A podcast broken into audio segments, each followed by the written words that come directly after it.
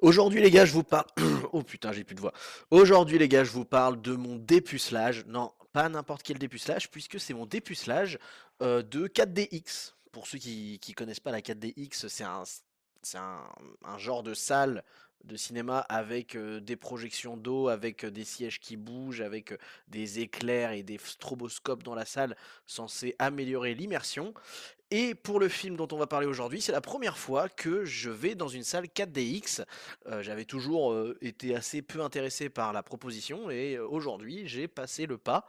Euh, et puis bah, on va devoir en parler un peu plus longuement quand même, hein, parce que il y a beaucoup de choses à dire. Allez, moteur. Tiens le soleil qui va sortir, mes enfants. Allez, moteur Vas-y, vas-y, Jean-Pierre. Bonjour à tous et à toutes et bienvenue dans un nouvel épisode de La Grande Toile. La Grande Toile, c'est votre petit rendez-vous ciné qui est au plus proche de l'actu des sorties ciné euh, qu'il y a chaque semaine autour du mercredi. Alors aujourd'hui, exceptionnellement, on est jeudi parce qu'on parle d'un film qui sera en salle disponible seulement 3 jours. en France, Euh, je sais pas trop pourquoi d'ailleurs. je sais qu'il il est dispo que aujourd'hui, donc je viens de le voir demain, et je crois que dans certaines salles, il est peut-être dispo aussi samedi, c'est-à-dire dans deux jours. Mais c'est tout. Et donc forcément, bah là, si vous n'avez pas pu voir le film, je pense que ça va être peut-être un peu short pour vous. Donc, si vous voulez, vous pouvez écouter cette petite critique, ce petit avis, cette petite rétrospective même de, ce que le film m'a évoqué, on va dire. Je rappelle pour ceux qui découvrent le podcast que la grande toile, le concept est très simple. Je vais au cinéma chaque semaine grâce à ma petite carte euh, de ciné illimitée. Et je me suis dit que bah, finalement je pourrais vous raconter ce que je pense d'un film euh, dès que je sors de la salle en rentrant sur le chemin pour rentrer chez moi. Euh, et du coup bah, là c'est ce que je fais avec mon petit casque. Je suis sur le retour et je vous dis à chaud mon avis sur ce que je viens de voir et ma petite analyse aussi que j'en fais au premier abord évidemment. Étant donné que c'est un avis très à chaud et très sans notes et en improvisation, évidemment, faut pas prendre pour argent comptant tout ce que je dis. Il y a des informations que je vais donner de tête, etc. Donc c'est possible qu'il y ait des petites erreurs par-ci par-là, c'est normal. Bref, pour le film dont on parle aujourd'hui, c'est un film que j'attendais pas mal moi de mon côté, puisque c'est un film qui contre... Alors moi je suis pas trop du genre à aimer les films euh, d'action avec des, des trucs grandioses, avec des grosses bastons, etc. à la Michael Bay, genre Transformers, tu vois. Euh, donc forcément le titre du film que vous avez vu euh, en cliquant sur ce podcast, c'est-à-dire Godzilla Minus One, bah, a dû vous évoquer peut-être à première vue un film qui est plutôt dans ce style, euh, c'est-à-dire euh, voilà des, trucs gigantesques qui se tapent sur la gueule avec des boum boum et des pampans. Et, euh, et en réalité non, et je le savais que c'était pas ça à quoi il fallait s'attendre. Et donc Godzilla Minus One, c'est le, le nouveau film adapté de la licence Godzilla, qui est une licence historique. Et cette fois, c'est un Godzilla Minus One qui a été réalisé par des Japonais. Alors, faut savoir que la licence, depuis ces dernières années, a quand même eu beaucoup d'essor grâce aux Américains, qui ont fait leur propre version de Godzilla et qui ont pompé la recette, mais alors euh, avec des milliers et des milliers de, possibilités pour faire du bif dessus. Et là, donc, Godzilla Mi- Minus One, pourquoi il est intéressant? C'est parce que les Japonais reprennent en main euh, le- bah, le concept de Godzilla et vont le refaire à leur sauce. Parce qu'il faut savoir que Godzilla est un monstre, est une créature de la pop culture très célèbre qui a été créée par les Japonais et qui a maintenant très très long, pas, pas mal d'années d'existence, hein, parce qu'il est quand même très très vieux et les premiers films Godzilla sont sortis dans les années 40 ou 50, un truc comme ça. Donc, dans cet épisode, on va prendre le temps de revenir sur un petit peu l'histoire de Godzilla, etc. Et de, voir qu'en fait, c'est pas juste un gros monstre qui détruit les villes et puis c'est tout, et qu'il y a un petit peu plus de profondeur là-dessus. Mais d'abord, il faut qu'on parle des conditions dans lesquelles j'ai regardé ce film, puisque, comme je le disais en intro, c'est la première fois pour moi que je suis rentré dans une salle 4DX. Donc, revenons sur qu'est-ce que c'est un peu la salle 4DX. Alors moi, je sais que je l'ai vu dans un pâté, mais je crois que la 4DX, c'est pas forcément une, euh, une technologie qui est déposée par pâté. Il me semble qu'il y a d'autres cinémas, d'autres marques qui peuvent exploiter des, salles 4DX. Euh, et donc, la salle 4DX, grosso modo, c'est le concept d'avoir des sièges qui bougent, des flashs qui sont synchronisés avec l'écran, euh, des projections d'eau qui sont synchronisées avec ce qui se passe à l'écran, des projections d'air aussi, du vent, et même de la fumée d'ailleurs. Ça, je savais pas qu'il y avait de la fumée, mais oui, il y a même des machines à fumer qui diffusent dans, dans la salle quand il y a besoin. Et donc, forcément, c'est censé vous procurer une sensation d'immersion plus profonde dans des films. Euh, et évidemment, c'est conseillé d'aller voir des films en 4DX pour des films qui ont énormément de potentiel d'action. C'est pour ça que forcément Godzilla était plus ou moins adapté parce que bah, vous avez tous les mouvements de la Terre qui tremblent, avec le vent aussi, parce que Godzilla est une créature qui vient de la mer, donc vous avez le vent de la mer, les embruns, etc. Donc c'était plutôt adapté sur le papier. et donc moi, je, suis entré me faire dépuceler dans, cette salle, et donc le côté 4DX, je dois vous avouer que, alors déjà moi je suis pas un grand fan de la 3D de base. Heureusement, moi je pensais qu'il allait avoir de la 3D en plus de la 4DX, euh, mais en fait je me suis gouré, il n'y avait pas de 3D et Dieu merci parce que sinon ça aurait été vraiment très compliqué. Personnellement j'ai beaucoup de mal à apprécier les films en 3D, je trouve que ça rajoute... En fait je trouve que la contrainte de devoir porter des lunettes qui font un peu mal à la tête et euh, qui modifient un peu l'image, etc.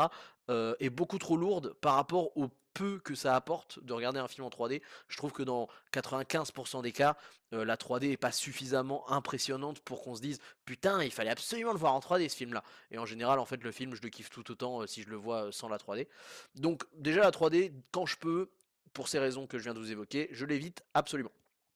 Et la 4DX, moi j'ai déjà eu des expériences qui sont pas de la 4DX mais qui sont plus intenses on va dire au Futuroscope parce que je ne sais pas pourquoi il y a une espèce de hype sur internet qui consiste à dire que le futuroscope c'est de la merde.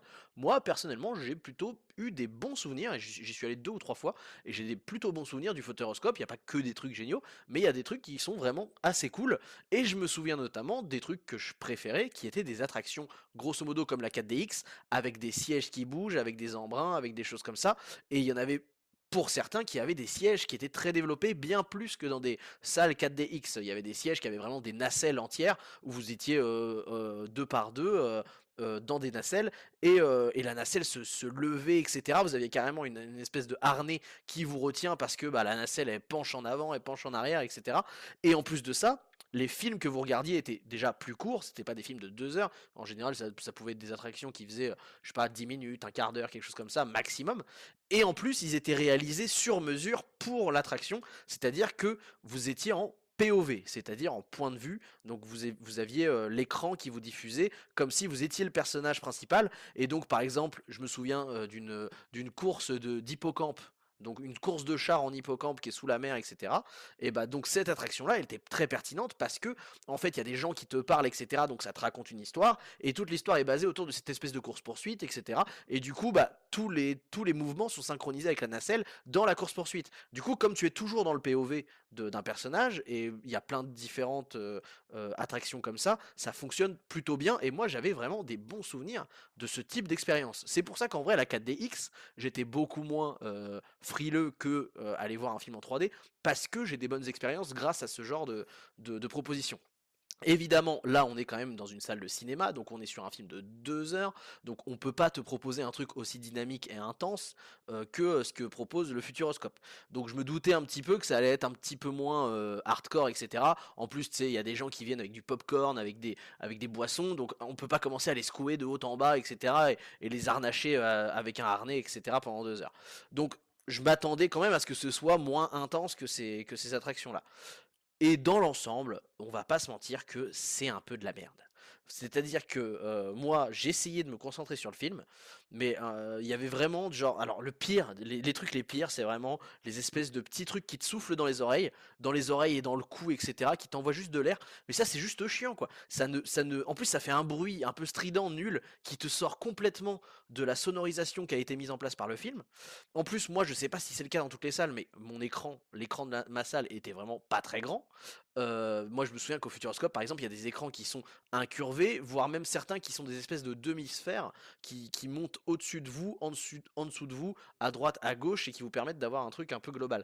Et là, pour le coup, non, l'écran est très basique. Euh, je, je pense pas, que la, qualité d'image soit plus haute que les autres écrans de, des autres salles parce que pour le coup il y avait rien de spécial. Euh, le son était pas spécialement ouf. Enfin, moi je m'attendais à du Dolby Surround ou, un truc un peu Atmos, etc.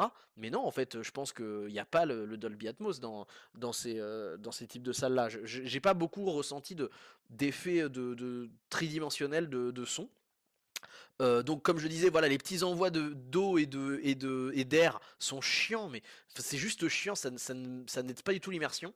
Euh, la fumée, alors la fumée, ça fait cheap as fuck, parce que vraiment, la fumée, on dirait vraiment littéralement une machine à fumer que vous avez en, en soirée en salle, et qui pue en plus, parce que du coup, ça diffuse la fumée de merde, et ça pue après, parce que c'est c'est de la fumée euh, artificielle, donc bon, ok, en plus ça diffuse pas très bien, donc bah du coup la fumée elle se barre un peu en couille, tu vois qu'elle vient de dessous euh, l'écran, enfin, je sais pas, j'ai pas trouvé le truc très, très immersif.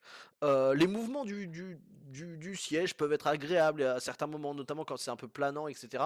Je trouvais que c'était assez cool de se faire embarquer. Euh, mais dans l'ensemble, bon, c'est pas suffisant pour, pour t'immerger. Et surtout, comme je le disais, les petits trucs qui t'envoient de l'air, etc. Il y a pas mal de trucs en fait qui te sortent du film. Notamment, euh, il y, a certains- moments où les sièges bougent et ça ne sert à rien.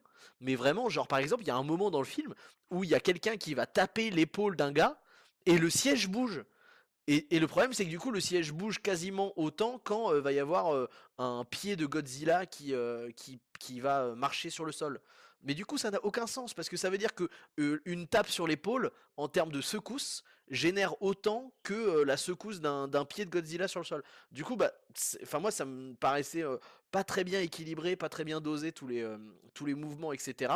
J'avoue quand même qu'il y a certains moments où j'ai pas trop mal kiffé parce que grosso modo il y a que trois quatre passages dans le film d'une de à peu près 5-10 minutes max où il y a vraiment des mouvements assez intenses etc le reste ça reste assez basique et classique et en fait euh, quand ils te mettent des petits pip ou des petits coups euh, dans, la gueule euh, c'est limite un petit peu ça te sort plus du film qu'autre chose en réalité je trouve. Mais quand même j'avoue qu'il y a eu deux trois scènes qui m'ont pas trop mal plu au, au fait que ça secoue. En particulier la scène de fin où là ça marche très très bien parce que c'est le climax et du coup t'es content de te faire secouer. Mais quand même, pour, avant d'arriver à la scène de fin, je trouvais qu'il y avait beaucoup de moments où j'étais sorti du film. Et en plus de ça, je l'ai vu en VO le film. C'est un film japonais sous-titré en français. Donc je l'ai vu en VO. Donc ça veut dire que j'essaie de me concentrer sur le film. J'essaie de me concentrer sur les sous-titres. J'essaie de me concentrer sur l'histoire, de ne pas rater des éléments de mise en scène alors que je suis en train de lire les sous-titres. Et en plus de ça, il y a la machine qui vient me faire Eh, eh, eh, eh, t'as vu, ça se court, hein Oh vas-y, mais ta gueule, putain, j'essaie de me concentrer quoi. Et, euh, et ouais, non, il y a quand même eu beaucoup de moments où je suis sorti du film à cause de cette putain de 4DX de merde. Et dans l'ensemble, vraiment, le, en gros, le pourcentage de kiff que j'ai eu pour les quelques, les quelques passages qui, avaient du mouvement où ça marchait bien, par rapport à tout le reste du film où j'étais carrément décroché du film parce qu'il y avait trop de trucs qui, qui me cassaient les couilles, qui s'envoyaient tout machin, les, et l'eau, et puis les trucs, et puis l'eau qui te tombe sur ta gueule, et puis euh, les gens qui rient. Parce que du coup, les gens. Oh Mais parce que les gens, du coup, le public dans, dans les salles de 4DX, c'est plus les mêmes. C'est pas les mêmes que dans des salles de cinéma normales.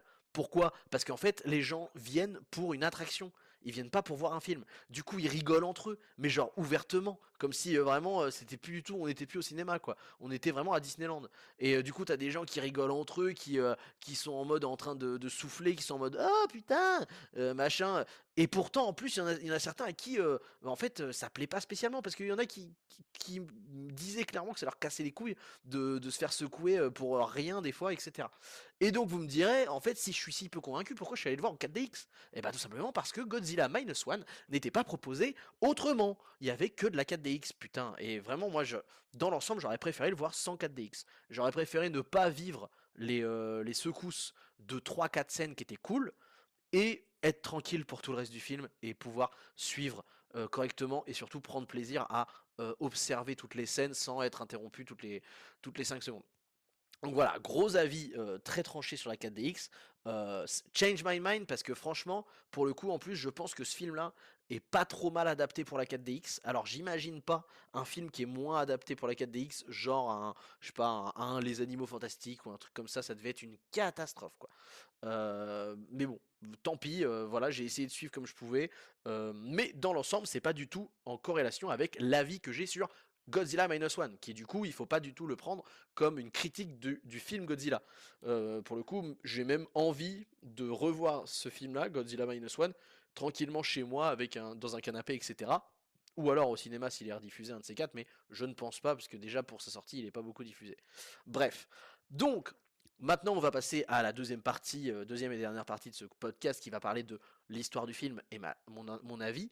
Et ben, l'histoire du film, elle est assez simple. En fait, euh, l'histoire de Godzilla, Donc faut d'abord déjà savoir que Godzilla c'est une vieille figure qui existe du coup depuis l'après-guerre et qui a été créée par les Japonais en réaction au traumatisme euh, qu'a été euh, la, la Seconde Guerre mondiale de manière générale, mais en particulier la Seconde Guerre mondiale pour un événement que vous connaissez tous, c'est-à-dire les bombardements de la ville de Hiroshima et de la ville de Nagasaki, qui ont été une plaie et sont encore une plaie béante pour la culture japonaise et le peuple japonais.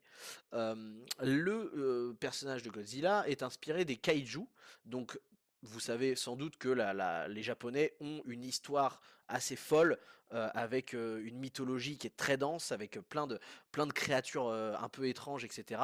Et les kaiju en font partie et ont tout un côté spirituel, religieux dans leur, leur existence. Et ça fait des millénaires, enfin pas des millénaires, mais peut-être même des millénaires, ça se trouve.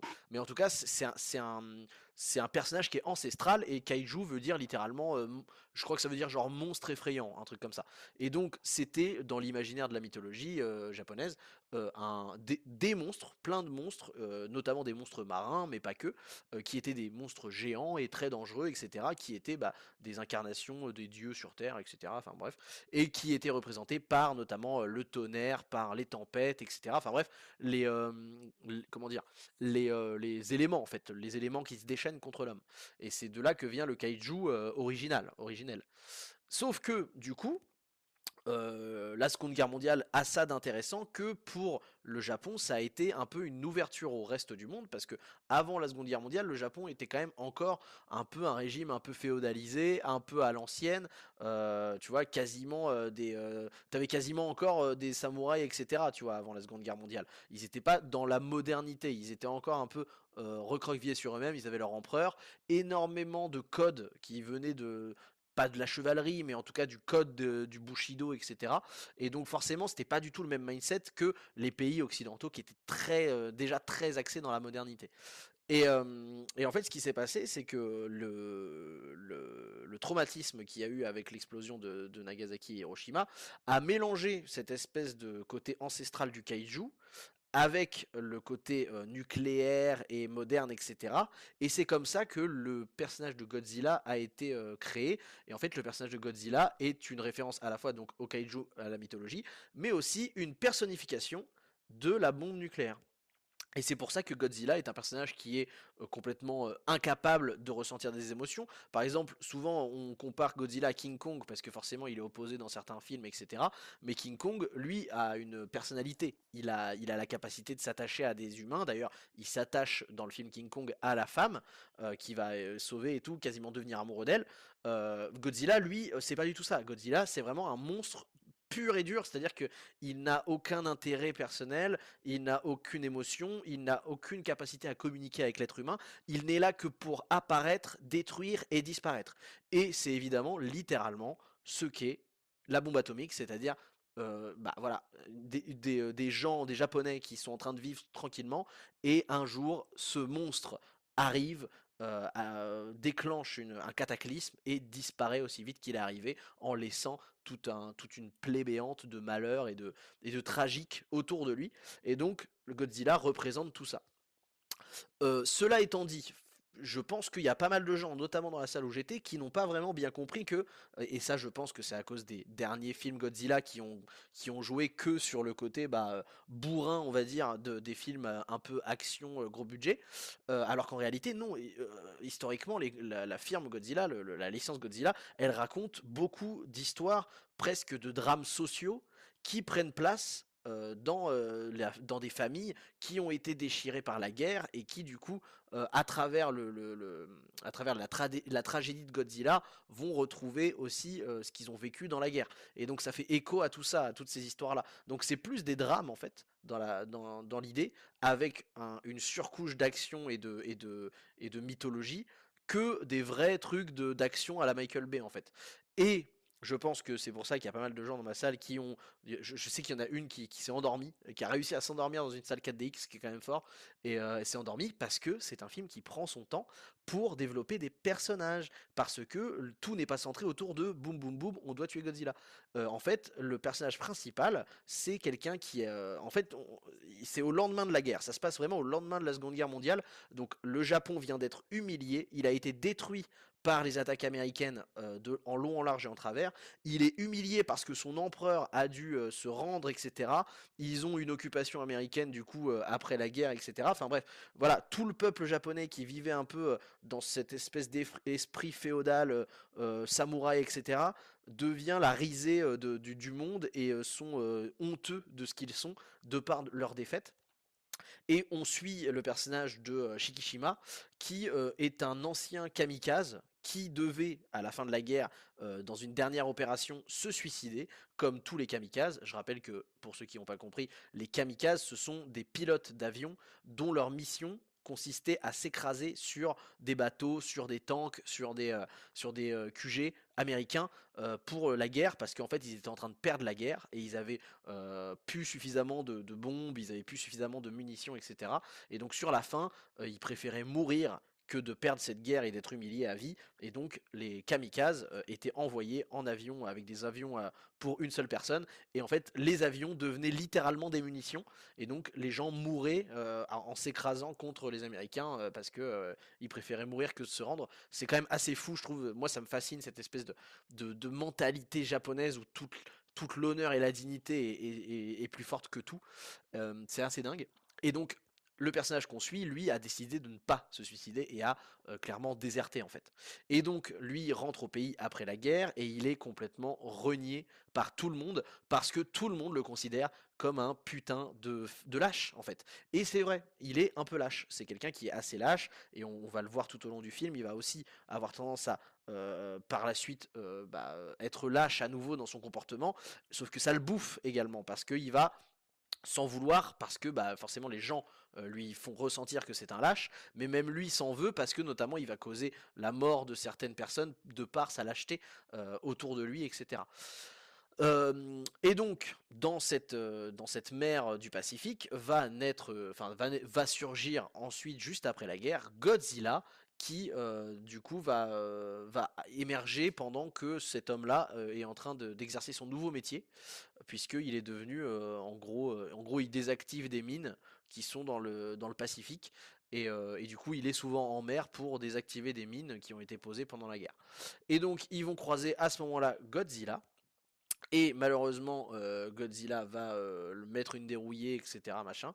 Et il va se faire, en gros, se porter un peu comme. Euh, bah, il, va voir Godzilla comme une, une chance de sauver le Japon pour de vrai et de faire preuve non plus de lâcheté mais de courage pour se racheter et devenir l'homme qu'il aurait dû être quand il n'était pas en, guerre, etc.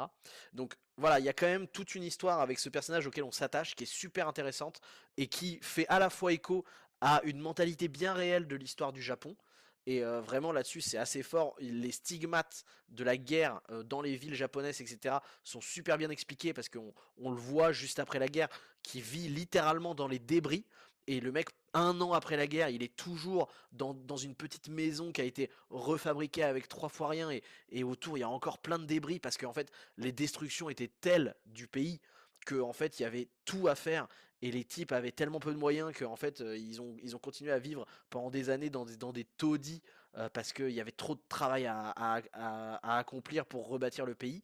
Euh, et lui va se retrouver avec une femme et un enfant qui du coup la femme est une jeune orpheline un peu paumée, un peu clocharde et, l'enfant est une enfant qui a perdu ses deux parents pendant la guerre. C'est un enfant en très très bas âge et en fait par un petit peu les circonstances du destin, il va se retrouver à former cette espèce de fausse famille avec cet enfant là et du coup avoir un, but dans la vie, c'est-à-dire protéger cette, cette petite famille et faire enfin preuve de courage pour protéger ceux qu'il aime et, se racheter aussi une, conscience, etc. Et donc forcément, il va y avoir tout un rapport à la mort dans ce personnage qui est assez fou parce que du coup, il veut mourir au combat pour ne pas, ne pas être mort au combat quand il devait le faire. C'est-à-dire que lui veut quasiment mourir en, en essayant de sauver euh, le Japon de Godzilla, etc. Et en même temps, le film va avoir un autre discours qui est quand même super intéressant, surtout actuellement pour le Japon, ce qui est de dire, mais non, mais en fait, il faut que tu survives pour l'avenir aussi. Il faut que tu survives pour l'avenir de tes gosses. Il faut que tu survives pour l'avenir de ceux que t'aimes, parce qu'en fait, euh, mourir au combat, c'est pas tout. Mourir au combat, c'est aussi abandonner des gens, les faire se retrouver seuls dans la merde, etc. Et en fait, tout le rapport à la lâcheté est inversé. C'est-à-dire que le mec a survécu de par sa lâcheté pendant la seconde, Guerre mondiale. Et après, le gars veut mourir en combattant Godzilla, ce qui, pour lui est, le courage, en fait. Ce qui pour lui incarne le courage, c'est de mourir en combattant Godzilla pour, pour, euh, pour sauver son pays. Et en fait, la réalité du truc, c'est que en essayant de mourir face à Godzilla, il fait aussi preuve de lâcheté, parce que ce serait abandonner sa famille recomposée et ses proches, etc., qui ont besoin de lui pour euh, construire l'avenir euh, avec eux. Et euh, voilà, je trouve que en fait, quand on connaît un peu l'histoire du Japon, quand on connaît la mentalité, l'honneur des Japonais, etc., et qu'on voit le discours de ce, de ce film, c'est super touchant et super pertinent. Il faut savoir qu'actuellement, le Japon traverse une crise démographique qui est terrible euh, parce que les, les, les, les hommes, enfin les, hommes japonais, les, Japonais et Japonaises ne font plus d'enfants. Les Japonais et Japonaises euh, sont dans des circonstances de vie qui euh, les, les amènent à être dépressifs, à se sacrifier pour leur travail, à avoir une vie qui est très renfermée, etc. Et malgré que ce film prenne lieu juste après les événements de la Seconde Guerre mondiale, en fait, cette espèce de message de dire non, mais en fait, il faut que tu survives et que tu vives pour l'avenir, en fait, de, de ton peuple, et non pas que tu te sacrifies pour eux, parce qu'en fait, tu seras plus utile en étant vivant que mort, et bah, il y a quand même un truc très, euh, très, un, propos qui est quand même très fort sur la politique actuelle du Japon, qui essaye de aussi remettre, refaire monter la natalité, parce que bah, le peuple japonais est littéralement en train de disparaître. hein. Ça, c'est, c'est comme les pandas, hein, pour le coup. Mais pour le coup, c'est, vrai. hein. Je vous invite à vous, vous renseigner sur, sur la, démographie du Japon qui est assez catastrophique. Et, du coup, voilà, quand, on met en exact tout ça, c'est super intéressant. Il y a une profondeur de fou. Je vais pas aller dans tous les détails, parce que sinon, la vidéo durerait 3 heures, tellement il y a de trucs à dire sur l'histoire du Japon et, ce que Godzilla raconte de ça. Euh, donc voilà, on est revenu pur et dur sur du film japonais euh, qui traite de Godzilla vraiment dans la tradition pure de ce que Godzilla veut signifier, avec, euh, avec des, des personnages centraux qui sont super importants, qui sont super intéressants. Moi, j'ai retrouvé pas mal de, du propos de The Host, pour ceux qui ont vu, qui est un film coréen de Bong Joon-ho, qui est un très bon film aussi. Euh, je trouve qu'on retrouve pas mal de cette ambiance The Host, etc. La photo aussi fait un petit peu, euh, fait un petit peu penser à ça. Euh, la, photo est un petit peu un petit peu dans le même style et surtout la 3D. Alors la 3D de Godzilla c'est pas ça, c'est pas ouf ouf, on va pas se mentir, c'est pas les meilleurs les meilleurs effets 3D que j'ai pu voir.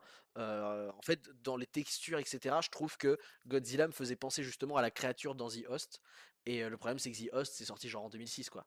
Donc je trouve que c'est pas la meilleure 3D qu'on ait vue. Après franchement c'est pas grave. Moi ça m'a pas dérangé du tout. Le, en fait, le propos de fond est tellement intéressant, le, le- la, le- la manière de dépeindre le, Japon d'après-guerre est tellement, tellement juste en fait que moi, c'est mes parties préférées.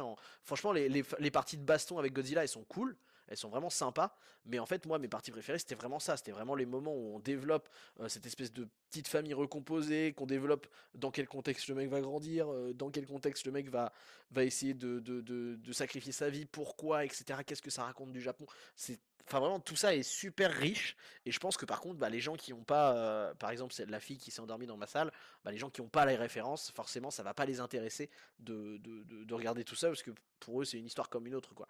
Mais mais voilà. Et du, coup, dans l'ensemble, voilà, si vous êtes très, euh, je pense que c'est quand même pour ça aussi que c'est un film qui va être diffusé que trois jours euh, en salle en France, c'est que mine de rien, je pense que les gens, pour beaucoup, s'attendent à de l'action et de l'aventure. Et en fait, ils se rendent pas compte à quel point ça peut être aussi un espèce de drame social qui, qui, est traité dans Godzilla. Et, euh, je comprends que bah voilà, il y a des gens qui se sont endormis, par exemple, etc. Parce que quand ça développe cette intrigue-là, c'est beaucoup plus lent, beaucoup plus, beaucoup plus doux, etc. Ça, ça, c'est pas aussi accessible que qu'on pourrait le croire en fait, euh, Godzilla au, premier abord. Mais euh, moi, je suis super heureux d'avoir vu ça parce que ça respire le, cinéma japonais euh, comme comme on l'aime, pur et dur, avec vraiment ces thèmes qui moi me fascinent parce que tellement éloignés des thèmes occidentaux que du coup on découvre un- un- une toute autre manière de penser le réel, etc. que j'adore.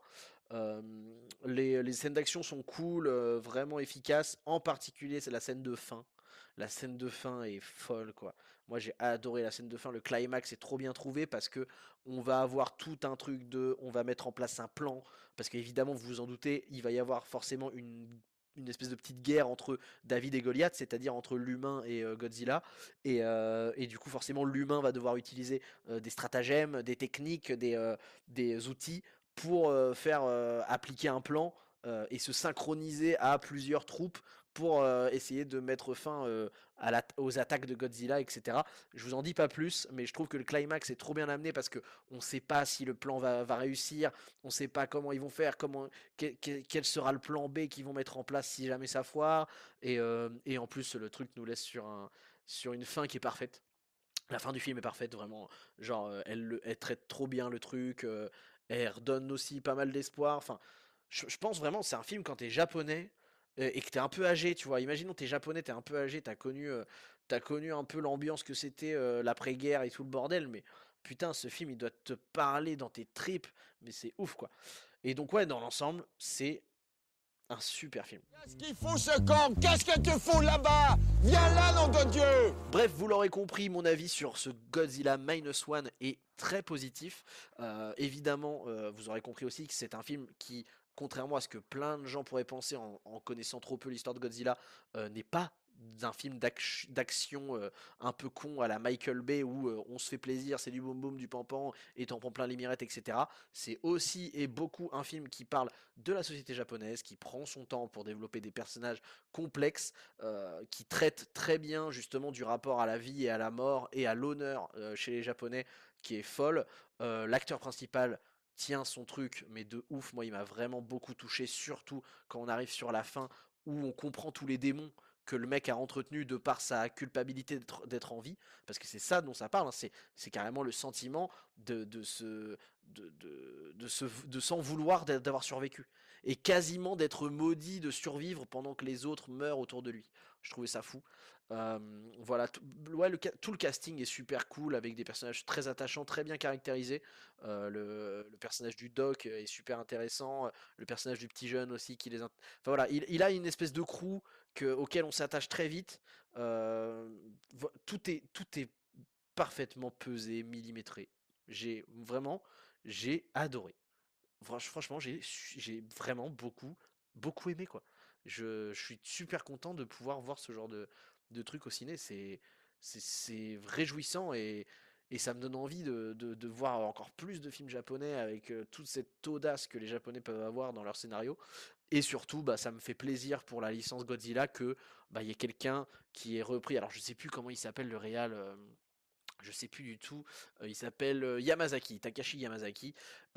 et donc voilà, big up à Takashi Yamazaki qui a fait un très bon boulot, je trouve. Moi, ça m'a conquis. Et, je suis très content que la licence Godzilla reprenne un, bah, un, mode, un mood profond comme ce que les Japonais avaient fait quand ils ont créé Godzilla au tout début de son existence, parce que c'est ce que ça mérite d'aller un petit peu au-delà de ça pour finir, je vous signale que Godzilla X Kong est prévu pour 2024. je sais plus si c'est Godzilla. Ouais, c'est X Kong ou Versus Kong. Non, Versus Kong c'est déjà sorti, je crois. Et maintenant c'est Godzilla X Kong. Le Nouvel Empire, c'est ça. Godzilla X Kong, le Nouvel Empire, qui du coup sera un Godzilla 2 bah, made, in, made in USA, du coup. du coup, c'est vrai que je suis un peu curieux, parce que moi, tout cet univers-là, Godzilla façon façon américain et tout, ça me, j'en ai rien à branler. Enfin, pour le coup, c'est, ça m'intéresse pas du tout. Mais euh, j'aimerais bien peut-être prendre le temps de comparer pour voir à quel point bah, euh, on a plus de profondeur dans, dans celui euh, japonais que dans celui, dans celui américain. À voir. Mais donc, si vous voulez creuser sur Godzilla, sachez que en ce moment, avec tout, tout, le lore avec Godzilla, Kong School Island, Godzilla 2, Godzilla versus Kong, etc.